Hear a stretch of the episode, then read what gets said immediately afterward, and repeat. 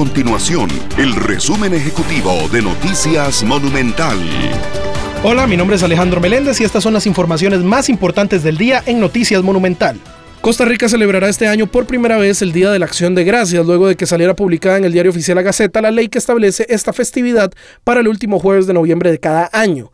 En el caso del 2022 corresponderá celebrarlo el 24 de noviembre. Una de las razones por las que fue aprobada la legislación es porque inicia la temporada alta del turismo estadounidense en el país. El presidente de la República, Rodrigo Chávez, firmó las leyes que hacen públicas las votaciones para elegir altos jerarcas del Poder Judicial. La legislación fue aprobada bajo un trámite expedito en la Asamblea Legislativa. De esta forma, queda claro que los magistrados de la Corte Suprema de Justicia deben votar públicamente por la presidencia y vicepresidencia de la Corte, por el cargo de fiscal general, dirección de la defensa pública y también del organismo de investigación judicial. Estas y otras informaciones usted las puede encontrar en nuestro sitio web www.monumental.co.cr. Nuestro compromiso es mantener a Costa Rica informada. Esto fue el resumen ejecutivo de Noticias Monumental.